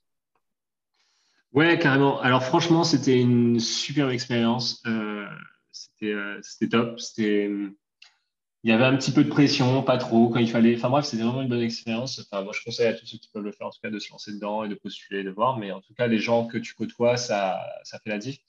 En fait, pour résumer, le truc que j'ai appris, c'est qu'à un moment donné, il ne faut pas se mentir à soi-même. Et c'est ce qui te rappelle tous les jours, en fait. C'est-à-dire que quand on allait le voir, quand, en fait, quand ouais, donc tu as des, euh, tu peux suivre des conférences de, voilà, de personnes qui viennent voir, c'est un peu leur, leur, école. Ou alors après, tu peux aussi demander rendez-vous avec tes coachs. Donc, tu as tes coachs qui, voilà, donc c'est des anciens euh, CTO, par exemple, tu avais le, enfin, CEO, CTO, par exemple, tu avais le, directeur produit, enfin, l'ancien directeur produit de, euh, de Airbnb, tu avais euh, CEO de l'ancien CEO, enfin bref, il était encore dans le, board, mais de, Algolia. Enfin bref, tu avais vraiment des grosses têtes, quoi. Et, et du coup, c'était ce qui était intéressant, donc ce que j'allais dire, c'est vraiment le fait qu'à un moment donné, ils te disent clairement les choses. Et en mode, nous, on allait les voir pour faire ouais, on veut faire ci, on veut faire ça. Les mecs, en fait, avec eux, c'est ça. Ils te disent écoute, va vendre ton produit arrête de chercher des excuses, arrête de, tu de, dire ouais, il faut que tu fasses ci, il faut que tu fasses ça. Vends ton, euh, franchement, comme ils disent, vends, euh, sell your fucking product, quoi. Enfin, vends vraiment ton, euh, ton produit, quoi. Et, et, et, voilà. Et en fait, il y a, enfin, en gros, ils te disent, tant que tu vends pas ton produit, je peux rien faire pour toi, tu vois, je peux pas t'aider, tu vois, et cherche pas, en fait, cherche pas d'excuses. Et ce que je me rends compte, c'est que quand tu es entrepreneur, c'est facile, mais vraiment facile de trouver des excuses pour procrastiner. Mais pas procrastiner en disant euh, le, truc classique, genre je vais regarder Netflix. Non, rien à voir. C'est je procrastine en faisant un truc. Tu, penses que tu entreprends en fait, tu penses que tu participes à ton à ta boîte, mais c'est un leurre en fait. C'est-à-dire que tu dis ouais euh, ouais je vais aller écrire je vais faire, bah, je vais faire un site, ouais, je vais faire un petit site, je vais coder euh, une certification, ouais je vais automatiser ça, ouais, je vais chercher un nouvel outil pour, euh, pour faire mon CRM, ouais, je vais chercher un nouvel outil pour envoyer des emails. Ah ouais, mais celui-là, il n'est pas top, il coûte cher. En fait, à un moment donné, honnêtement, si tu veux vraiment vendre ton truc, il faut que tu t'écris, pas, ton, argumentaire de vente, tu dis ce que tu fais, pourquoi tu le fais, et trouve déjà une personne qui veut acheter ce que tu fais. C'est si aussi simple en fait. Et voilà. Et, à partir de là, après, on va commencer, et c'est là où c'est pour ça que Y Combinator, ils prennent pas des boîtes qui sont vraiment trop early, trop tôt, parce qu'en fin de compte, là où ils vont vraiment t'aider, c'est sur ce côté, sur côté croissance, en. C'est-à-dire que quand tu vas dire, ouais, j'arrive à vendre ma boîte, mais j'arrive pas à croître, ils vont te dire, OK, c'est quoi tes problématiques de croissance? Comment, du coup, on va sortir de là? Parce qu'en fait, ça, c'est une, autre problématique qui, vient qui arrive après, en fait. Et c'est, voilà. Donc, au début, il faut que tu passes de 0 à 1, trouver ton, la première personne qui va acheter ton truc. Et il faut arrêter, en fait, de se dire, euh, je sais pas, je vais, je, vais faire un. Enfin, on peut trouver franchement des trucs comme ça. Hein. Je vais faire une newsletter, je vais faire un groupe Facebook, je vais faire je sais pas quoi, je sais pas quoi, je sais pas quoi.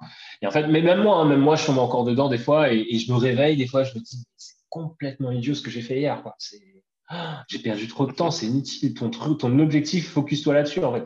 Et c'est comme ça que tu, je pense, tu deviens meilleur dans l'exécution de ta boîte. C'est quand tu arrives en fait à éliminer tous ces petits trucs euh, que tu penses qu'ils sont utiles pour ta boîte, mais qui ne le sont pas, bah là, tu, voilà, et tu sais que tu mets le doigt. Et en général, tu, c'est des trucs qui sont inconfortables. C'est, tu c'est, c'est par exemple aller, euh, aller choper euh, le mec aux États-Unis qui est sur Y Combinator, qui est dans la fintech, mais t'oses pas trop parce que tu parles pas trop bien anglais peut-être, ou enfin bref, tu vois, ou tu veux pas déranger. Enfin bref, tu trouves tous les 10 minutes mmh. en fait. Et du coup, tu vas faire quoi? Tu vas faire une landing page. Ouh, enfin super, une landing page, tu prends pas énormément de risques. Tu vois, enfin, non, non, en fait, va franchement, envoie-lui un message, pitch-le. Et voilà. Donc ça, c'est un premier truc euh, qui a changé vraiment encore plus ma vision des choses. Euh, voilà. Et l'autre truc qui était énormissime avec euh, Y Combinator, c'est le, réseau, en fait. Euh, en fait, on voulait parler avec des gens. c'est comment dire, c'est un peu la, boîte magique. Tu dis ah oui, tu veux parler avec tel directeur technique? Ah ben t'inquiète, je vais envoyer un message et, voilà. et dans la journée il te répond. Donc, par exemple, on a parlé avec le le, directeur technique, donc le CTO de, Segment. Donc Segment, un outil euh, marketing qui euh, s'est revendu à juste 3 milliards, quoi. donc tu te dis, bon, le mec, quand même, il, pèse dans le game, quoi. Et, euh, et ce gars-là, bah, en fait, avec YC, tu lui parles dans la journée, quoi. Tu lui envoies, tu envoies des questions et il te répond dans la journée avec un, mail qui est beaucoup plus long que ta question à la base, quoi. Tu dis, waouh, il a trouvé le temps pour toi alors qu'il ne connaît même pas, tu vois. Ou par exemple, on a un mec pareil, euh, grâce à YC, euh, je pense qu'il était ancien directeur produit pareil d'un gros outil qui s'appelle Amplitude, qui vaut des, pareil, je ne sais pas si sont, enfin, qui vaut des milliards ou des millions, mais en tout cas qui est, fat. Et, euh, et, du coup, pareil, lui, un message YC, et le mec, il a pris le temps de nous parler, mais quand? Le samedi, quoi. Un samedi, le mec nous a dit, non, non, mais on se fait un point samedi à telle heure. Et le mec, c'était trop bien, quoi. Enfin, on a discuté avec lui comme si, enfin voilà, quoi. Et du coup, ça te donne accès, ça, ça te donne vraiment accès à panel de, personnes avec qui tu peux parler. Mais par contre, ils sont très vigilants. Euh, ils sont voilà ou dans le fait où il faut rester vraiment bienveillant, il faut faire attention, il faut pas que voilà, faut pas que tu ailles demander à quelqu'un, euh, je sais pas, qui sont bêtes dans le sens euh, dans ce milieu-là. Ah, au fait, c'est quoi le product market fit Tu vois, tu vas pas aller demander ça au CEO de Airbnb, tu vois, il va pas te répondre quoi. Mais, euh, mais voilà, mais à partir du moment où tu as des questions qui sont vraiment, euh, où tu as, galéré à trouver la réponse et que tu ne trouves pas, bah, voilà, tu as, ce réseau-là qui t'aide à avancer. Donc ça, c'est ça, c'est cool. Et du coup, après, tu as cette pression de dire, bah, pendant trois mois, tu dois construire un produit, tu dois vendre des produits avec des objectifs de revenus pour faire en sorte qu'à la fin de Y Combinator, à la fin de ton cycle, tu pitches ce que tu as fait, ce que tu as construit devant des investisseurs. Donc, voilà. Donc, tu as ce rythme à la semaine euh, qui est assez difficile pendant trois mois où vraiment tu, es en mode objectif, faire du revenu. Qu'est-ce qu'il faut que je fasse chaque semaine pour euh, atteindre mon objectif euh, donc, voilà. Et en fait, ça, c'est cool. En fait, et c'est pas quelque chose que tu fais au quotidien finalement. Tu vois, c'est de se mettre ce rythme de dire comment chaque semaine j'atteins mon objectif de, de revenu de, je sais pas, 500 euros par mois, enfin, revenu mensuel 500 euros ou 1000 euros ou 2000, etc., etc. Alors, du coup, il y a quatre choses intéressante que, que je retiens de, de, de, ce que tu viens de dire. Euh, la première, justement, c'est ça, c'est euh, ne pas de se donner des objectifs euh, à trop long terme, travailler à la semaine, travailler au mois, à la limite au, au trimestre. Donc, vraiment travailler sur des échelles courtes et réalistes. Mm. La deuxième chose que tu dis, je trouve ça hyper intéressant de, de voir comment, en fait, là, on va dans un accompagnement premium, haut de gamme, parmi, euh, enfin, tu disais, tu rencontres les, meilleurs entrepreneurs du monde qui finalement te ramènent aux conseils les plus basiques de l'entrepreneuriat, c'est-à-dire euh, vends. tu es là pour vendre quelque chose, donc fais un produit et essaye de, essaye de le vendre. C'est intéressant. Mmh aussi ce que tu dis, bah justement, euh, toutes ces personnes que tu rencontres, le réseau, la facilité à débloquer des situations, la facilité à créer des opportunités aussi. Euh, et ce qui est intéressant, c'est que ça, finalement, c'est valable, euh, je à toutes les étapes d'un projet et à toutes les étapes aussi d'une vie entrepreneuriale si on se met dans la, dans, dans, dans, la peau d'un auditeur peut-être qui nous écoute et qui n'a jamais entrepris, euh, finalement, ces conseils que toi, tu as, tu as reçus de la part de, de Y Combinator, eh bien, ils sont tout à fait applicables à, à lui qui va commencer. C'est-à-dire, mm. euh, s'il se pose des questions, qu'est-ce qu'il doit faire? Eh ben, comme tu disais, il y a énormément de choses qu'on peut faire. Euh, aller poster sur Instagram, écrire un article, faire une landing page. Mais finalement, voilà, qu'est-ce qu'il faut faire? C'est essayer bah, de, de savoir de quoi on a besoin clients. Donc, comme tu disais, pour Fingofer, c'est aller voir les gens, euh, discuter avec eux, récolter les besoins. Euh, à partir de ça, faire des objectifs voilà, à la semaine, au mois, avancer pas à pas. Ne pas hésiter à aller demander de l'aide, des conseils. Euh, ne pas hésiter aussi à en parler autour de soi. C'est une question qui revient souvent. Est-ce, est que je dois parler mon projet? Est-ce que je dois garder ça secret? Voilà, je trouve de, dans, ce que tu nous dis, ça nous montre bien que parler mm. permet vraiment d'avoir des, des, feedbacks et des retours Intéressant. La quatrième chose que tu... La quatrième chose intéressante euh, par rapport à ton feedback, euh, une phrase que j'ai notée, c'est euh, le conseil que tu as retenu, c'est finalement ne te mens pas à toi-même. Mm-hmm. ne te mens pas à toi-même. Et effectivement, je trouve que c'est quelque chose qui, bah, qui, qui, qu'on retrouve dans, dans, ton parcours. Donc là, au moment où on enregistre ce podcast, tu es rentré à La Réunion. Donc, c'est euh, deuxième tentative de retour, euh, de retour au pays. Par rapport à il y a huit ans, et eh ben, euh, le background est différent, les enjeux sont différents, les objectifs sont, sont différents. donc, tu as eu un parcours entrepreneurial très riche, très riche. Tu es allé ben, très loin aussi avec certains de tes, de tes projets. Est-ce que tu peux nous dire aujourd'hui, c'est quoi les actualités de Julien Collet? C'est quoi les objectifs? C'est quoi les, les enjeux? Comment est-ce que tu vois les comment est-ce que tu vois un peu le, les mois ou les années à venir euh, En gros, moi, les, comme tu disais, c'est exactement ça. Les objectifs aujourd'hui sont, différents. Moi, en fait, je, suis rentré à Réunion aussi, c'est pour être plus proche de ma famille aujourd'hui. C'est quelque chose que je voulais déjà depuis euh, la fin de Ponto. Euh, avec Lago, j'avais commencé à voir ça parce qu'avec Lago, on s'était dit travailler. Euh, enfin, l'idée, c'était de pouvoir aussi travailler là où on veut, de la Réunion, de Paris ou autre. Donc ça, c'était, ça remplissait, euh, ça cochait cette case-là en fait. Donc ça, c'est cool. Et à la fin de la go, en fait, bah voilà, j'avais plus la tâche en tout cas sur un taf pour me dire, bah tu veux te rapprocher de ta famille, bah rentre en fait. Donc, euh, donc voilà. Donc ça, c'était vraiment mon objectif le plus important au moment où j'avais quitté Conto, euh, qu'il fallait vraiment que je fasse ça. Euh, et après, en termes de, de, projet professionnel, de bise, etc.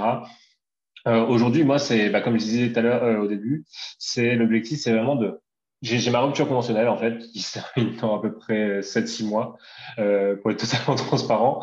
Et, euh, du coup, c'est, euh, minimum, cette rupture conventionnelle-là, bah, elle, m'apporte quand même un confort, en fait, dans le sens financier, qui fait que je peux vivre euh, suffisamment bien, on va dire, pour pouvoir euh, m'occuper, être focus sur autre chose, en fait. Donc, j'ai pas ce justement ce, comment dire ça, cette prise, euh, cette obligation qui te demande du temps à aller justement travailler alors que tu as envie de faire autre chose, tu as envie de te reconvertir, tu as envie de te lancer dans un projet, tu envie. Franchement, les gens, des fois, je me dis, et c'est là que je me rends compte aussi, cette, euh, cette indisponibilité des fois que les gens vivent au quotidien, et tellement de monde pour euh, qui les empêche justement d'aller d'aller entreprendre, d'aller monter une boîte et c'est des fois une question de, de, de temps qu'ils n'ont pas. Et moi, j'ai ce temps-là. Et du coup, aujourd'hui, c'est pour ça que je, suis, je profite de ce temps pour faire en sorte que cette limite, cette date limite que j'ai avec euh, ma rupture conventionnelle, bah, elle, elle, soit repoussée en fait. Donc, euh, donc c'est pour ça qu'aujourd'hui, je suis en train de mettre en place donc, des revenus, on va dire, euh, j'aime pas forcément dire revenus passifs parce que c'est à dire toujours euh, tu, tu bosses pour ne plus bosser, mais ça, alors c'est pas vraiment le cas mais c'est plus des revenus semi-passifs euh, enfin, voilà, où je vais donc euh, mettre en place des cours. Donc, c'est ce que j'ai commencé à faire. Donc, j'ai lancé un premier cours il n'y a pas si longtemps que ça sur euh, le développement web. Donc, des cours en gros en ligne, mm-hmm. donc sur des plateformes sur lesquelles, en gros, pourquoi sur des plateformes? Tout simplement parce que c'est la facilité dans le sens où c'est la plateforme qui va aller s'occuper de trouver les étudiants pour toi, etc., pour faire en sorte qu'ensuite ils prennent des cours. Donc moi, je vais plus m'occuper à aller chercher des personnes pour suivre ces cours-là. Donc une fois que c'est lancé, c'est la plateforme qui te génère en fait un certain revenu. Donc là, aujourd'hui, je m'occupe principalement, enfin, c'est un peu mon focus euh, de, du moment, quoi. C'est de dire, euh, j'ai ma liste de cours à, faire et du coup, là, j'ai lancé un et je en lancer euh, j'ai quatre autres qui vont, qui vont, qui vont devoir se lancer aussi euh, entre temps pour pouvoir justement pallier un peu à ce, revenu-là. Et après, à côté, bah, j'essaye de construire aussi des matelas de confort financier, c'est-à-dire que bah, j'ai fait mes premiers investissements en bourse sur les économies que j'avais ou des choses comme ça qui, enfin, je pense, en tout cas, c'est dans mes convictions sur lesquelles ça m'aidera plus tard, en tout cas, à avoir cette confort, ce confort en tout cas financier pour, enfin, pourquoi je fais ça? Alors, c'est du long terme, hein, c'est pour ça pareil. Je me prive aujourd'hui un petit peu, alors que franchement, chaque jour, quand je me lève, je me dis, mais j'ai tellement envie de coder une solution là euh, euh, sur un problème. Il y, a, tellement de trucs, il y a des trucs que je vois passer et honnêtement, j'ai envie de les partager comme ça s'il y a des gens qui ont les moyens ou le temps de le faire. Mais euh, par exemple, souvent, on parlait tout à l'heure de, des livraisons à La Réunion. c'est dingue qu'encore aujourd'hui, en 2000, 22, euh, ce soit une difficulté de dire euh, comment je me fais livrer mes colis à sauce pour, euh, des personnes à La Réunion. Ah non, il suffit que la boutique elle, elle décide de plus livrer, bah, plus personne n'a accès à ça. Enfin, bref, et du coup, ça c'est une problématique, la livraison à La Réunion, mais il faut se mettre dedans, l'import, export, etc. Donc la chaîne logistique, il faut comprendre comment tout ça fonctionne. Mais c'est intéressant, mais pareil, j'ai mon, focus en tout cas pour moi, il n'est pas là-dedans. Mais c'est quelque chose que, en tout cas, si justement j'avais ce confort financier, je, je lancerais avec plaisir pour, pour explorer ça.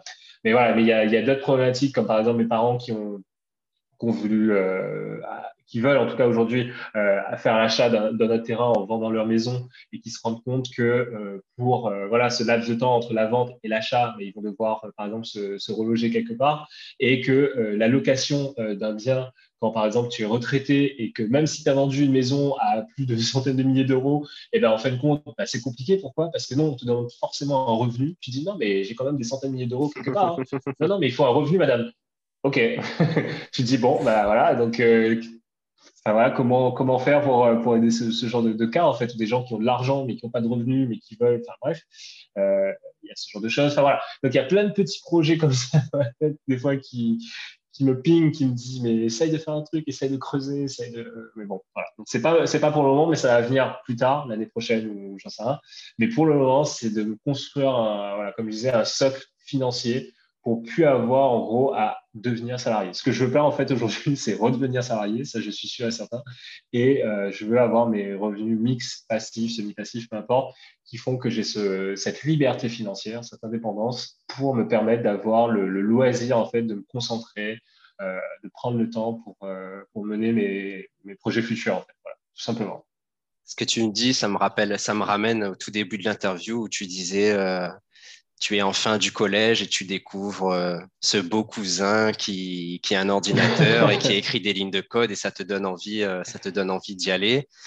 les années et, les expériences passent et finalement, moi je trouve que ce que tu dis est très intéressant parce que c'est quelque chose que je dis souvent. C'est vraiment dans l'expérience qu'on arrive à, définir ce dont on a envie. Et je trouve qu'avant de définir ce dont on a envie, on arrive plus facilement à définir ce dont on n'a pas envie. Par exemple, là, tu dis aujourd'hui, voilà, tu sais que tu n'as pas envie de redevenir salarié. Euh, tu as vécu euh, l'expérience des, startups avec les levées de fonds et tout ce que ça implique. Tu sais qu'aujourd'hui, en tout cas, ce n'est pas ça qui t'intéresse. Euh, tu mhm. sais que tu auras toujours envie de lancer des projets parce que c'est ce qui te passionne. Tu as, un regard sur le monde qui est orienté sur les problèmes à résoudre. Donc forcément, c'est quelque chose que tu auras toujours envie de faire. Et tu sais aujourd'hui que pour le faire sereinement, eh ben, il te faut voilà, ce, matelas financier, cette indépendance financière que tu es en train de, en train de, construire euh, depuis ton île, depuis chez toi. Euh, comment est-ce comment est que tu, avant de terminer euh, sur les, et, d'enchaîner sur les fameuses speed questions, c'est quoi tes impressions du coup de, pouvoir, tu vois, de, de pouvoir construire cette indépendance financière depuis la Réunion? Comment est-ce que tu le, comment est-ce que tu le vis? Bah déjà, je le vis très bien parce qu'en fait, ça répond déjà à mes objectifs d'être plus proche de ma famille. Aujourd'hui, de, de, ma copine aussi qui est réunionnaise et qui, voilà, et on vit ensemble. Donc, ça répond à tout ça. Donc, ça me. Enfin, c'est probablement moins à gérer, on va dire. Et euh, c'est important, je pense. Et en fait, surtout, je pense que ce qui est hyper important aujourd'hui, pourquoi je fais ça, c'est que ça me permet, moi, de enfin, euh, quelque chose en tout cas que j'ai beaucoup vu en étant chez Paris, c'est que ça me permet aussi de sortir de cet écosystème où, euh, où les gens sont prêts à sacrifier des fois leur mental, leur santé mentale, pour, pour vraiment atteindre des objectifs, en fait, pour aller plus loin, pour aller plus vite, pour faire des trucs. Alors que, euh, et sans avoir en fait la certitude d'y arriver, plus. Et voilà, et du coup, moi, c'était le but aussi de, sortir de ça. C'est quelque chose, comme tu disais, que je veux plus non plus. Et aujourd'hui, d'être dans, un, dans une atmosphère en tout cas qui est beaucoup plus euh, saine et qui est beaucoup plus euh, voilà qui m'apporte en fait qui m'apporte tous les jours quoi c'est à dire que moi aujourd'hui euh, en quelques mots hein, mais je bosse le matin je suis hyper focus sur ce que je fais ce que j'aime faire je fais ma newsletter pareil tous les jours je prends le temps alors il y a des personnes qui me disent mais comment tu fais pour écrire tous les jours? Mais en fait c'est très simple hein, quand tu t'occupes que de ça en guillemets que tu te prends pas la tête à faire autre chose bah, tu y arrives en fait à trouver le temps. Euh, je fais du sport, enfin, je fais mon skate tous les jours parce que j'adore ça. Et, voilà, et c'est mes principales euh, priorités sur lesquelles euh, chaque semaine je, je, voilà, je passe du temps. Et ça m'apporte en fait, je me couche tôt, etc. Et du coup, ça m'apporte ce que j'ai besoin, c'est-à-dire avoir l'énergie suffisante pour tous les jours continuer à le faire et sans me cramer, sans. voilà. Donc, et sans, en gardant, en fait, en protégeant mon, ma, santé mentale, en fait, et mon énergie physique. Parce qu'en fait, un conseil que mon père m'a déjà donné quand, depuis que je faisais des études et qui finalement euh, traverse euh, les, années, c'est ce côté de dire, euh, franchement, si tu as les capacités, tu es en bonne santé, il me disait toujours, franchement, ton cerveau fonctionne, tu n'es pas malade, tu n'es pas handicapé, donc franchement, tu peux y arriver, tu vois. Et, en fait, c'est tout con, mais, mais ouais, en fait, quand, quand tu as tout ça qui, qui déjà, quand tu as, quand tu as, tout ça, et bah, effectivement, tu peux, tu, rien n'est impossible, comme on, dit, et, tout est une question de temps et de patience. Et, euh, voilà. c'est quelque chose auquel j'y crois, et je me dis que je n'ai pas attendre justement d'être en manque, euh, d'avoir des difficultés autres pour pouvoir me dire, bah mince, je, regrette de ne pas l'avoir fait ou d'avoir essayé. Quoi. Donc, euh, voilà. Donc c'est voilà, tout est en adéquation, en adhésion. en étant rentré aujourd'hui à la Réunion, c'est ça que ça m'inspire tout ça quoi. Et le fait aussi de retrouver des personnes bah, comme Clément, comme toi, tu vois, sur sur notre projet, parce que voilà, j'étais à Paris chez Conto tu perdu, bah c'est quelque chose qui fait du bien aussi. quoi. C'est de se dire, euh, bah, tu vois un peu d'air frais et, c'est cool quoi, de, de, se, de, se, dire, bah, après tant d'années, euh, ces, ces personnes-là aussi se, continuent à, à, avoir cet acharnement euh, dans l'entrepreneuriat. Donc, mm-hmm. c'est cool. quoi. Et franchement, pour les, pour les gens là qui nous écoutent, parce que tu parles beaucoup de ta newsletter, mais peut-être que tu pourrais nous dire comment on, la retrouve. moi, vraiment, pour les gens qui nous écoutent, enfin, suivez-la. C'est moi, ce que j'ai beaucoup aimé là dans, ce que tu as fait autour de ça, c'est que tu es hyper transparent sur euh, tout ce que tu fais et c'est un bon mix entre euh, bah, l'entrepreneuriat et puis finalement ce que tu, ce que tu dis et ce que qu'on entend beaucoup dans, ton témoignage, c'est tu parles aussi beaucoup d'art de, vivre quelque part. Qui, et tout ça est lié. Et en fait, c'est aussi ça, moi, que j'ai beaucoup aimé. Alors, du coup, dis-nous, Julien, comment on retrouve ta, ta newsletter? Alors, il suffit juste d'aller sur surbrillance.fr. Voilà, surbrillance, comme, comme ça se prononce, et, et, .fr. Voilà, tout simplement. Et après, il faut laisser son mail et, et tous les jours, j'envoie un comme je dis, enfin une tagline que j'ai trouvée là pour le moment qui reste pour euh, faire mieux mais moins euh, chaque jour. Top. Et ben, le message est lancé. Du coup, on arrive à la fin, euh, à la fin de cet épisode. On a pour habitude de clôturer par ce qu'on appelle des speed questions. Donc, c'est trois questions auxquelles on te demande de, répondre de manière la, plus concise possible. toi, tu, disais que tu avais eu des conseils, bah, beaucoup de conseils sur tout ton parcours. Donc, une personne qui vient euh, à côté de toi en tant que stagiaire, par exemple, et qui se lance dans la vie et qui dit je veux entreprendre, qu'est-ce que tu lui dirais comme, euh, voilà, si tu n'avais qu'un seul à donner? Être patient. C'est quoi la plus grosse erreur que tu penses avoir euh, commise? Je, pense que c'est vraiment tout départ, quoi. C'est de croire que ma solution, en fait, de croire que la solution que j'ai en tête, c'est la solution parfaite pour répondre à un problème. Voilà. Je pense que c'est l'erreur que c'est vraiment l'erreur que j'ai faite au, tout début et qui est la, plus grosse. Et pour terminer, du coup, euh, selon toi, c'est quoi les trois qualités nécessaires à un bon entrepreneur? Euh, Première, je pense que c'est d'être ouvert, d'être ouvert sur, sur le monde, sur ce que les gens te disent, sur euh, accepter en fin de compte des, des feedbacks, enfin voilà, pour pour grandir, en fait, c'est nécessaire, je pense, donc être ouvert. Euh, le deuxième qualité, euh, bah, c'est être, euh, ça rejoint un peu ce côté patient, mais c'est être, je vais dire autrement, c'est être résilient. je pense que c'est hyper important de, voilà, de, pouvoir relever la tête, de, de, de, tenir, en fait, quand, tout le monde dit qu'il faut lâcher. Des fois, en fait, enfin, faut faire la distinction entre têtu et, et acharné, mais je pense que c'est moi, je pense que quelqu'un qui est têtu, c'est quand même bien. Quoi. C'est, bien d'être acharné des fois. Quoi. C'est, ça fait la diff. Faut pas croire. Enfin, le travail paye toujours, comme on dit. Et, euh, et la troisième qualité, euh, j'hésite en fait. Mais ouais, bon, je vais dire, euh, c'est, enfin, je sais pas si c'est une qualité, mais c'est prendre soin de soi, quoi, en fait, pour, pour que ça rejoigne à ce que je disais. En fait, c'est, en, fait, pourquoi? Parce que je pense que la façon dont tu prends soin de toi, ça reflète aussi l'image euh, de ta boîte. C'est-à-dire que si tu prends mal soin de, enfin, si tu prends pas bien soin de, la façon dont tu travailles, dont tu fais les choses, bah, ça se reflète vachement, je trouve, dans la façon dont tu vas traiter peut-être demain tes employés, tes clients, ton business, etc. Donc, je pense que c'est hyper important de, faire l'effort de prendre soin de soi, de, prendre le temps, de ralentir, et que ce soit son montage, son physique ou autre. Mais euh, voilà, et ça, ça a son effet en fait autour de soi après dans son business. En, fait, ça se répercute forcément. Euh, je pense que les meilleurs business aujourd'hui, on voit justement où euh, euh, ils prennent soin des clients ou. Je pense que c'est parce qu'à la base, les personnes qui ont monté cette boîte-là se sont ont vécu des choses qui ont fait qu'ils se disent non non mais c'est bien de prendre soin de soi, c'est bien de je sais pas de, voilà, de faire les choses, de bien faire les choses quoi. Donc, voilà, donc c'est peut-être la troisième qualité. Eh ben, écoute, on conclura là-dessus. Merci Julien pour cette interview extrêmement riche. Bah écoutez, merci à vous. C'était cool en tout cas de, repasser euh, tout ça et, euh, d'en discuter avec vous. C'était cool.